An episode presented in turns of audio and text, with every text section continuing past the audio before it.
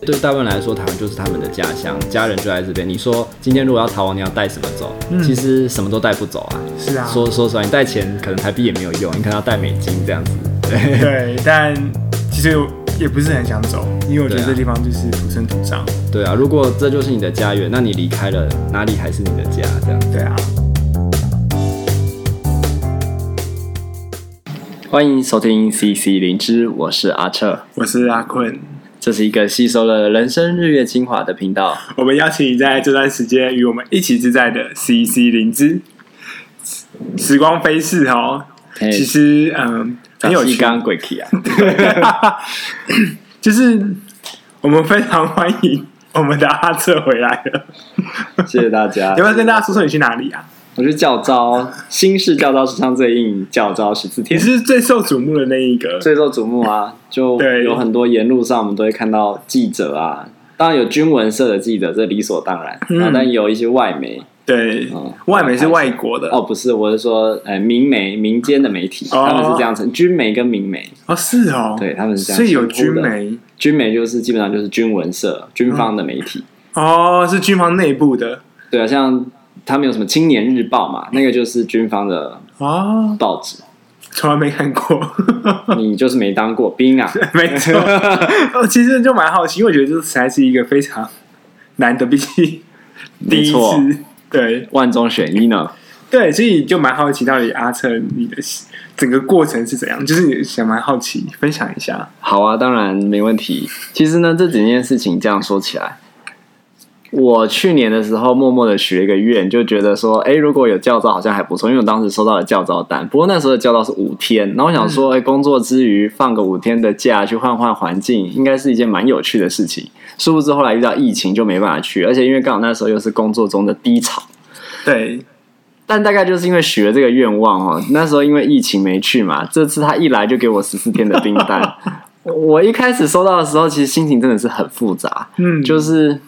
既觉得可以换换心，但他来的时间实在是不巧。你就是大家知道我已经要准备离职了嘛，工作量整个爆炸，嗯、结果又给我在这边塞个十四天。你知道十四天其实是一个很长的时间啊，很长哎、欸。而且你知道当兵本身不是一件多快乐的事情，所以呢十四天就让人觉得有点太久了。所以当接近要去当兵，要真的要去教招的时候，其实心情蛮紧张的，就是要去那个地方。嗯、哦，蛮好奇的，就是那个你说的那个紧张是什么？就是因为毕竟要换一个陌生的环境，然后又要到一种大团体的生活，然后其实不是很确定到底会发生什么事情，然后大家又一直在开始前已经开始谣传有多么的艰困的十四天这样子。那我觉得就很好奇了，就是那到底这十四天到底你们做了什么？其实坦白说，我们做的你新闻上大部分都有看到，嗯，那。可是对我来说，其实不会到真的很硬啦。但它是不是史上最硬？确实没错。就是虽然我以前没有被教召过，但我听其他被教召过的人，或者是听别人描述以前教召的经验，这绝对是史上最硬。嗯、但是实际上，我自己觉得也不会到太硬啦。对，它里面最硬的部分大概就是行军吧，五公里、七公里、十公里，然后回来可能还会有十公里这样子。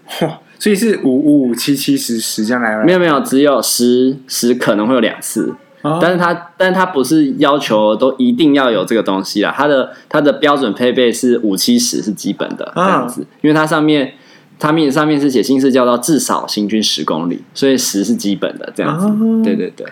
哇，所以现在骑兵其实有点像是一种呃暖身过程嘛，先从五，然后到七，之后再走到十。对，它这个教招啊，它其实是确实有设计过的。那设计过，它其实把教招拆成了几个阶段，嗯、头尾就是报道跟撤收嘛，这个很好理解。嗯、那中间没错。然后中间的十二天呢，第一个前面大概两天到三天左右的时间，就是先让你复习。你作为一个每一个人都是陆军的话，就是步兵嘛。作为一个步兵，至少会要用步枪，枪要熟悉嘛。嗯，就是熟悉这个枪的呃功能特性，然后它怎么拆装等等，就是复习这个东西。嗯，然后第二件事情就是每一个人都会有一个专长，比如说有的人可能是通讯兵，有的人可能是医务兵，有的人可能是。驾驶兵等等，那你也要在这个前面的两三天的时间，好好复习这件事情，就是让你熟悉这件事情怎么操作，回不到你原本的兵种这样子。兵种兵种都一样，就大家都是陆军，只是说是职位，对，哦，第二专场的概念，嗯，就是前面两三天就是一种总复习这样子。对，但是呃，坦白说，我觉得这个复习啊，它在设计上蛮好的，是在于它有让你循序渐进的感，循序渐进的感觉。一来是回回想起你当时学过的某些东西，嗯，二来是其实它因为一开始就会比较轻松啦，因为就是复习东西，上上课啊，操作一点什么，所以比较像是让你慢慢。熟悉那个大团体的生活，因为其实我觉得在一开始最难适应的是那个大团体的生活。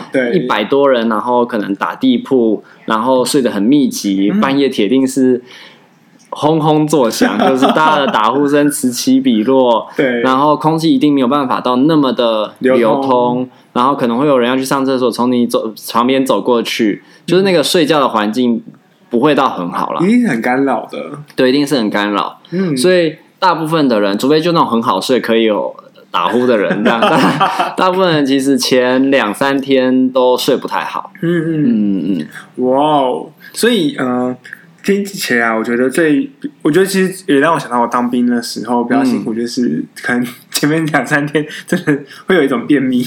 就完全身体便秘的状态，我们也是啊。我们这次也是重新，你前面两三天真的是像我就很努力的要排便这样，嗯、然后然后在第二天、第三天可以勉强，就是真的硬挤挤出一点东西，但那就是一个很不顺畅的过程。对，大概要到第五天、第第四天、第五天，甚至到第六天，又才开始能够比较适应，身体上跟心理上都比较适应那样的环境跟团体生活。哦，嗯，哇，所以它呃课程的部分就会是呃像以前我。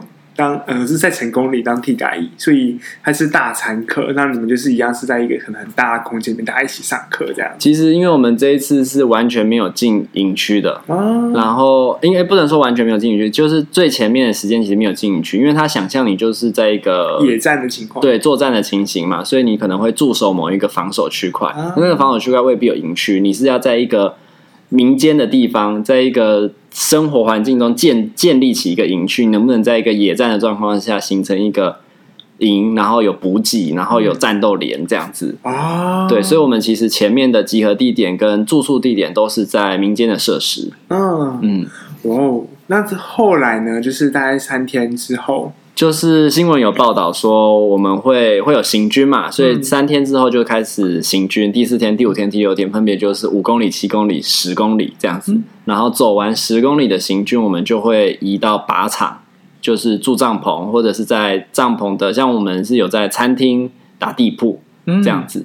那也有在帐篷睡过，就开始比较像是野营这样子。嗯嗯，嗯，这样的话，大概行军它大概是占了几天啊？是一天三到四天，三到四天。对，哦，我就是走五公里、七公里、十公里。对，我这样等于说前面复习加这个走完就已经过一半了，就已经差不多一半啦。哇，三天，对，差不多一半。对，那后来就是开始要野营嘛，就是搭帐篷，或是听你说就是在。餐厅里面会需要自己打地铺，对，会需要自己打地铺。不过在餐厅，其实我们就睡得稍微更好一点。那个好一点是因为餐厅空间比较大，嗯、相对于因为它毕竟是营区的餐厅，所以其实空间比较大。嗯、那像在民间设施，其实那空间都很有限，大家都睡得比较拥挤。对，然后呃，厕所啊，设施什么，虽然他们已经有调配流动厕所了，嗯，但是其实还是比相对比较不足的。对，然后。环境也比较没有办法维持的那么的整洁，嗯，那在营区就稍微好一点点这样子，呃、因为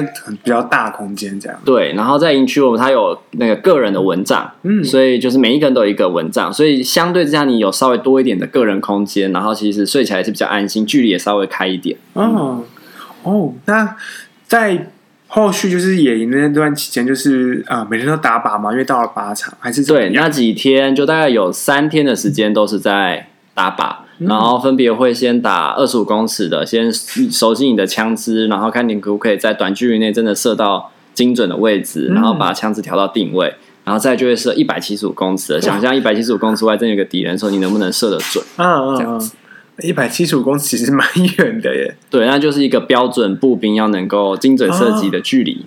哦，是哦，嗯，那就除了打靶之外，还有做什么其他的练习吗？或者是？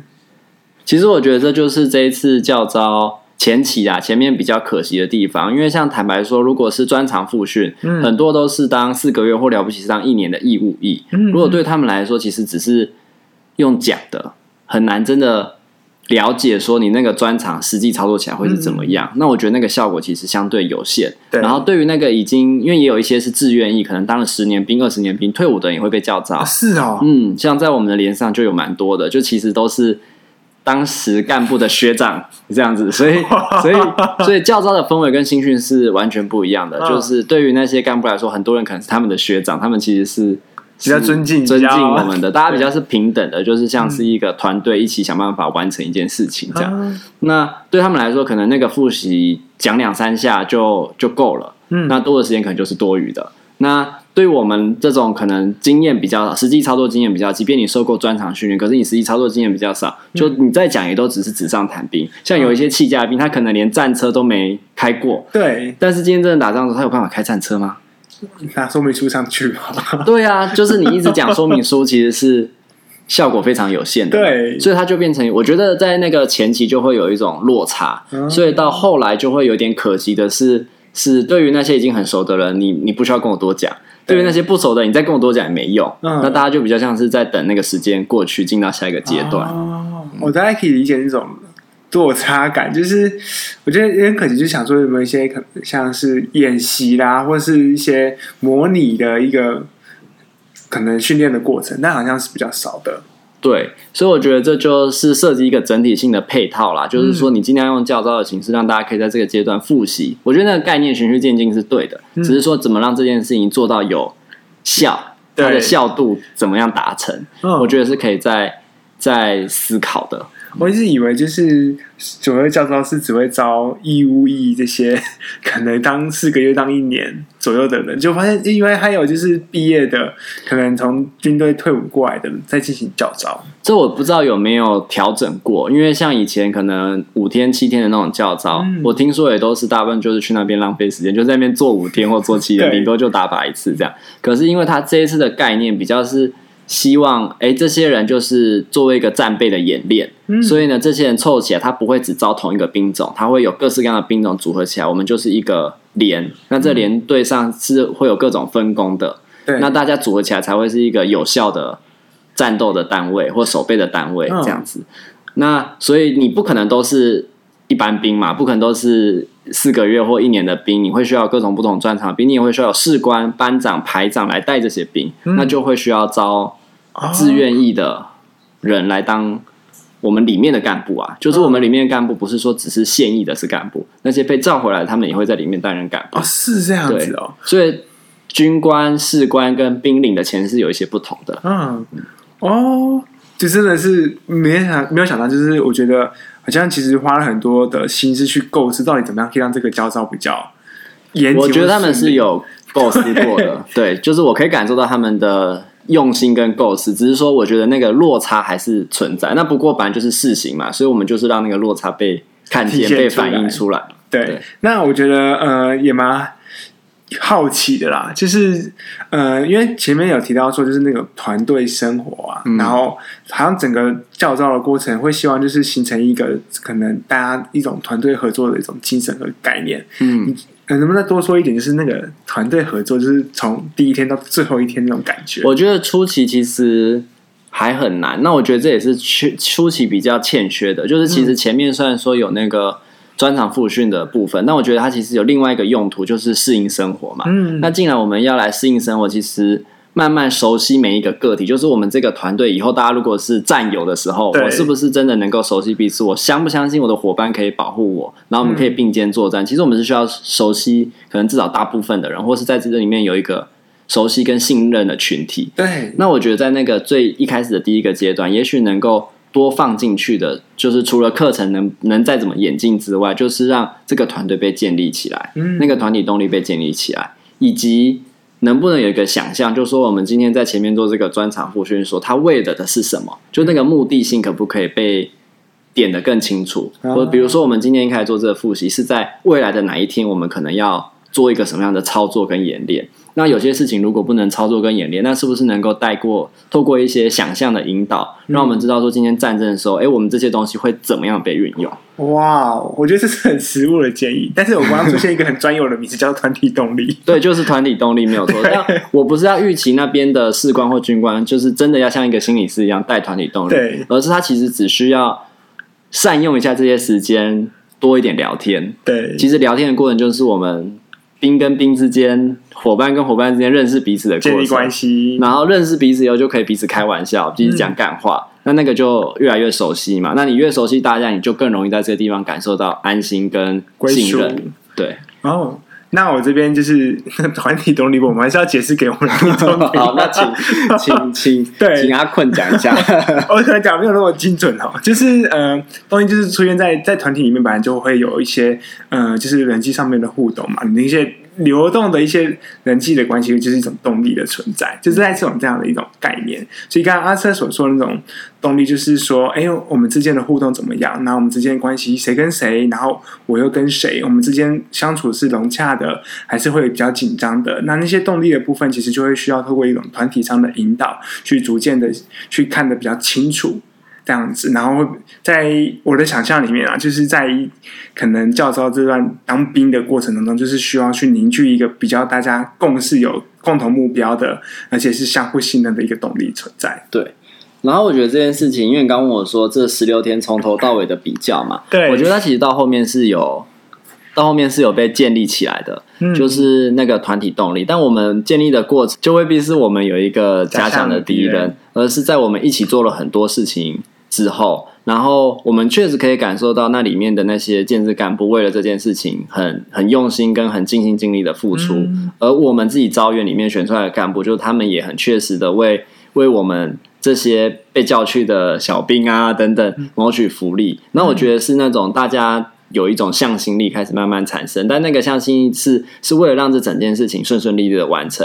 嗯、然后，其实这里面涉及一件很有趣的事情。嗯就是因为我们备受瞩目嘛，对，所以其实反反复复会有各种媒体试着要在我们活动的过程中，可能可能拍摄啊、采访。那国防部也会派了各种军官，我们看到各种星星梅花的人 来督导。这样，那军中就是有一种文化，阶级高的就是会干阶级比较低的，然后就是我们可以看到，我们那些其实蛮认真付出的干部，就是还是会被他上面的人一直。干下去，干下去，然后上面的人就已经蛮高阶了，但是又来一个跟上面的人再把他干下去，狗干他这样，对，再狗干他，哇。然后就是就是这种很嗯、呃、没有必要性，就是我我知道为什么要督导，就是当然是为了希望这件事情更好，但有时候那个过程就会让人觉得真的有有必要到这种程度吗？嗯，那那个慢慢的形成团体动力的过程，其实就是说，哦，因为如果呢，我们这些。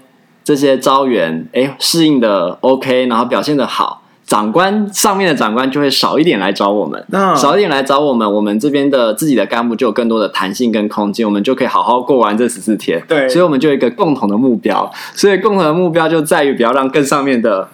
干下面，干下面，一层一层干下去。对，所以我觉得这就会变成是一个，嗯，大家要一起把这个任务完成的一个向心力。啊、我觉得敌人好像变成了高官了。对，但他们当然不是真正的敌人，而是我们确实要避免被他们就是干的一个目标，这样子是没错。我觉得这也很有趣，因为当我们提到可能团体动力或是所谓归属的时候啊，因为嗯。呃我给我看着阿瑟他写了一篇文章了，就是关于他在这十四天的一个心路历程。是，我觉得有一个事情，就是叫做放弃思考这件事情。嗯，因为毕竟融为一体就是一种放弃自我、自主体性的一件事情嘛。没错，但这也是蛮专业的。就是你要多说一点关于放弃思考这件事情。我觉得在第三天、第四天，你就开始感受到这件事情非常的强烈。嗯，然后我觉得这涉及两件事情嘛，一件事情就是。在里面你要服从命令，就是作为一个军人，对军命不可违啊，就是军令不可违，就是你必须要服从。特别是我们就是一层一层这样服从下来。嗯，那那你在里面，如果你去很认真的思考每一件事情的意义跟价值的时候，其实你会很痛苦，超级痛苦的。我为什么在这里？我在干嘛？我不是应该是在台北或是哪里？所以你为了要能够让自己。不那么完成每一件事情，哦、然后也不要找上麻烦，大家就真的会慢慢的不太去思考事情。像我那时候也是，就是开始觉得哦，反正你就告诉我几点要干嘛，我就几点干嘛；几点要集合，我就几点集合；几点吃饭，我就几点吃饭。那今天饭为什么还没来？不知道，就是反正来了就吃。但是又开始思考说，哎、欸，时间不对哦，放饭时间不对。对，或者是说今天告诉你，哎、欸，要戴防毒面具，不用戴防毒面具。早上说要，中午说不用，然后下午可能又说要。嗯、那这可能涉及就是一层一层的嘛。可能第一层的长官觉得哦要，第二层长官过来以后就说不用，然后第三层长官来再说又说要，然后开始就一层一层这样盖上去，所以就会变成说一个决定会不断的被推翻。对，那如果你真的很认真的去思考说。这个决定好还是那个决定？因为根本不是你可以决定的嘛，上面说什么你就做什么。那我觉得对于那些干部啊、士官啊、军官来说，其实常常最后也会变成是这样。他只要想办法不被上面的人干干就好。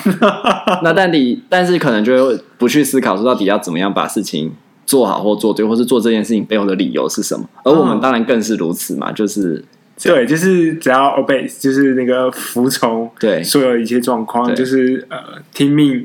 就 over 了，一切就大家平安，我好你好，大家好。对对对，就是这样，是一个最安最安全的状况。嗯、哦，那就嗯、呃、也蛮好奇，因为其实，在那篇文章里面也有写到，就是关于那个媒体宣传的部分。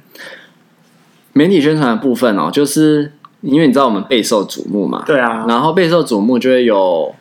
一些活动场景是媒体要来拍的，嗯，然后为了这样子的场景，其实常常就也是上面的人最关注的，就是上面只要看到这一切是顺利跟美好的时候，就不会来找下面的麻烦。但只要有什么不好的画面出现，那就是下面的人有麻烦。所以，我们就会变成很多的事情，或者是努力，或是准备，其实是为了要有一个好的媒体曝光，好的媒体曝光，好的画面跟好的效果。那我对于这件事情，其实一开始超级不以为然，也觉得好像在作秀，对，蛮讨厌的。嗯、就是你要训练就好好训练嘛，你拍不拍就是你家的事，或者是我就做什么，啊、你拍到什么就是什么。但总觉得有一点为了让你拍到什么而安排了什么的那种感觉。嗯、像我记得我们行军的第三天，就是我们会沿途一定会多少经过一些学校啊什么的。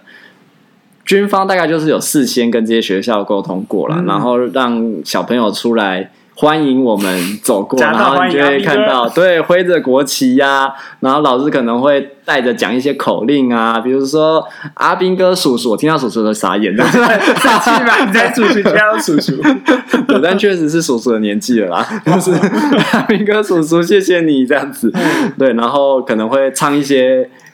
歌啊，然后放一些歌啊，这样子，然后鼓舞这种士气什么的。对，然后真的感觉真的是很有鼓舞到你吗？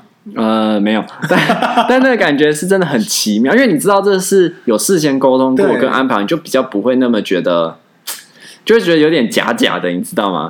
然后，但如果你路上看到，你真的有时候看到民众，他是用一种很敬畏或者是很感谢的眼神看着你的时候，你你可以感受到那种真诚，你就会觉得有点受鼓舞。但如果是这种特意安排，你知道特意安排的场景的时候，你就会觉得怪怪的这样子。对，对，但你还是要好好的微笑跟挥手，然后跟小朋友展现出国军友善亲和的一部一个一个面向这样子。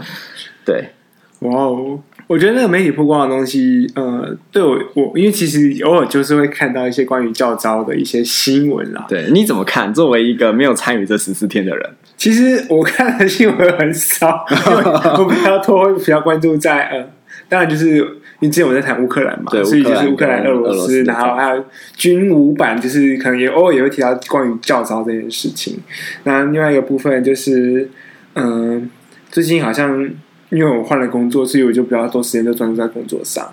所以其实对于教招这件事，我的理解会变成是，嗯，媒体关注度高，而且是比以往都要来的高。然后有一些军方画面流出来，我想说，呃，这可以拍吗？其实我也我也蛮好奇的。但是就是有感觉到，就是大家都，嗯、呃，那画面是大家都想要把这个教招做好，嗯。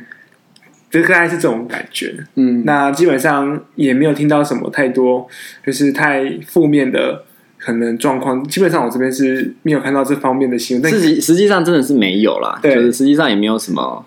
很糟糕或很负面的事情，这确实是没有了。对对，但可能也有其他，就是因为停电嘛，所以新闻全部都跑到其他地方去了。好像我们在里面就完全不知道停电这件事情。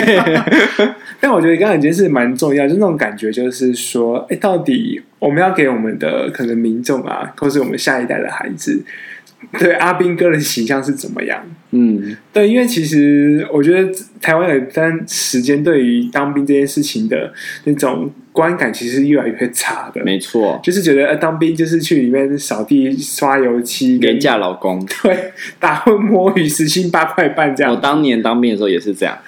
对，但我觉得像是从乌克兰的跟俄罗斯那种抵御外敌入侵的那种战争过程中，你就会觉得。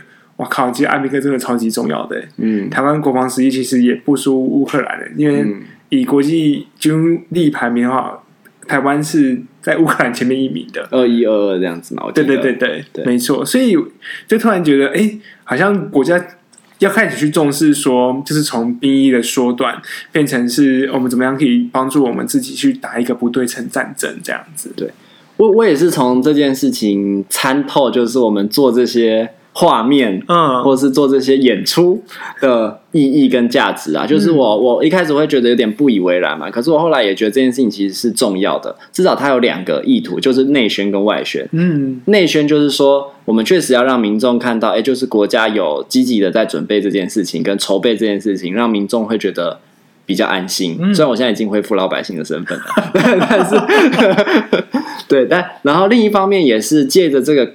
就是一个话题嘛，既然都烧起来了，就是也要让大家开始重视这件事情嘛。嗯、那其实像现在在讲全民国防的概念，我我我自己是还蛮认同这件事情的，因为我们不可能在人口数赢中国的中国嘛，对不对？对，可是可是我们在军力上怎么样也都没有办法跟他竞争，嗯。可是不代表我们没有办法抵抗。就今天如果你要侵略我们的时候，我们其实是如果够团结，是有没有有有办法抵抗这件事情？像乌克兰就是一个很好的。证明了嘛？对，我们不会输输输给他们这样子。是的，对。那那可是这件事情不是平白而来的，嗯，其实是每一个人都要在一定程度的做准备。那我觉得他其实就在为后面这件事情要有一个铺路哦，就是让大家看到这件事情的重要性跟价值。那我也确实看到有越来越多人讨论，比如说当兵是不是要恢复成一年啊？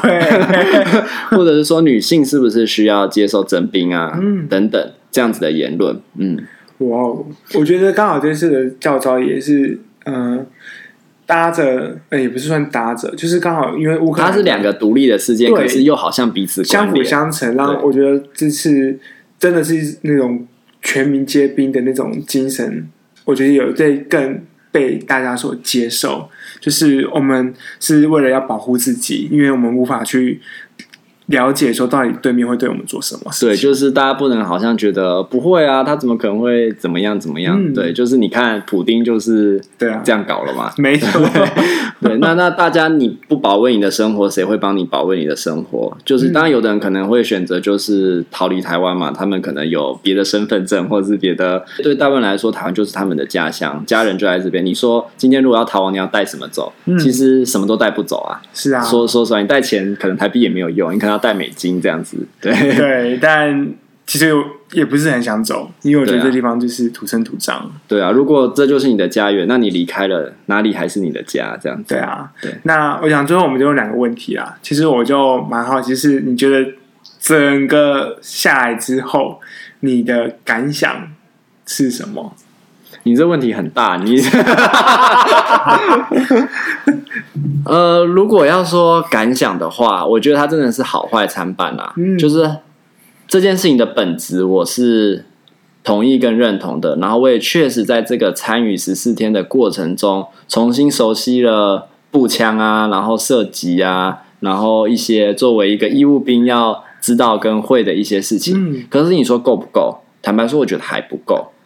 那呃，你说有没有意义？但我觉得它还是有它的意义。比如说，我至少知道说，今天假设我们得到情报说中国就要打来了，嗯，那我们要动员起来。我要知道我要去哪里动员嘛？我知道我要扮演什么样的角色？我知道我的守备区在哪？我知道我们可能可以彼此合作。那我想这是大部分人可能完全不知道的。嗯，那呃，全民皆兵的概念就是说，其实不管你拿不拿枪，你每个人都要知道说，今天战争发生时你要去哪里？你要去哪里嘛？你要怎么保护自己？保护你的家人？甚至是你怎么为前线的人尽一份心力嘛？这就是大家的事，没有人是局外人。对，那我觉得这是他的本质跟核心意义。我确实有接收到这件事情，那我也可以感受到他们努力把这件事情变好。比如说装备相比于以往，其实真的是有进步。嗯，那这是硬体的部分，软体的部分我们也觉得还有在改善的地方。但是整体来说是有慢慢的好一点这样子，嗯、对对对。那可是你说不足，就像我刚刚讲的，就是你说训练扎实嘛，我觉得还不够扎实。嗯、那可是怎么让它更扎实？我觉得是需要还有更多更细致的规划。我我我有在就是整理的那篇文字中，就是有更详细的去写一些我自己的感受跟观察了。嗯、那那这边就也。不多说，这样 大家去看这篇文章了。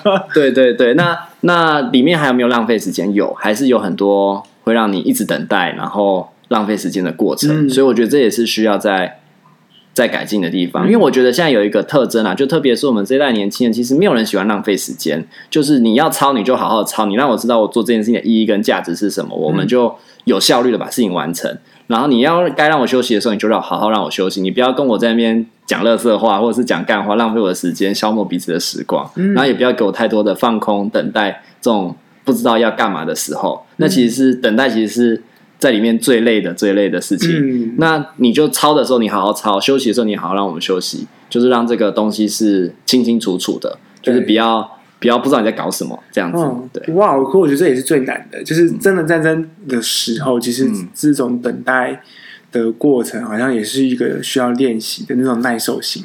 我我觉得在真的战争的时候，那就不一样，因为大家知道他在等待什么。嗯哦，你知道吗？就是就是你现在等待是让人不知道你在等待什么，或者是你这个等待让人觉得这明明就是可能可以避免的，然后你你就好像有点在是。演戏啊，或是浪费彼此的时间，然后而有这个像是在等待的时间。嗯、可是因为你在战争的时候，你没办法，你没有那么多选择。你说还会有人去批评说你到底住哪里，或是吃什么吗？就那时候就是活下去就是最重要的事情。对，想办法守护自己家人就是最重要的事情，你就不会去计较这些。但是现在还没到那个时刻嘛。那在这个时刻，我们能不能把事情做得更好，就是我们应该要去思考的。嗯，对。那最后一个问题就是，恭喜你出来了。出来之后最想做什么事情呢？最想做什么事情？像我回来到现在二十四小时嘛，嗯，我其实就是，哎、欸，我其实蛮想要，因为我现在像我今天早上五点半就起来了，对，因为我们已经熟悉了那个作息，嗯、然后我其实一直希望我可以维持这样的作息，所以我还蛮希望我可以维持住这件事情。就是五点半睡，然后九点半，哎，大概九点半十点可以去睡，然后早上五点半六点就会醒来，这样就是可以很自然而然的维持这样子的 routine。然后可能说要做什么吧，就是像我这二十小时，就是二十四小时，对，差不多，就是好好的待在家，跟家人有一些互动，然后有比较多真正一个人可以放松，做自己想做事情的时光，或是像包含我把我的经验整理下来，嗯，我觉得就是我我想要第一个做的事情，趁这个经验记忆犹新的时候把它整理下来。那有人这么认真的，就是去这个教 招，超级认真的。我看到你写一篇文章，他说哇塞，你有没有去什么吃大餐，然后是去哪里？走走，或是有啦。今天中午有去吃大餐，就还是有吃。我我觉得有一个新闻被我吸，就是被我看见，就是他说那个呃野战那个的那种加热式餐盒，对对对，就是很好吃。呃，是不是有点长？对。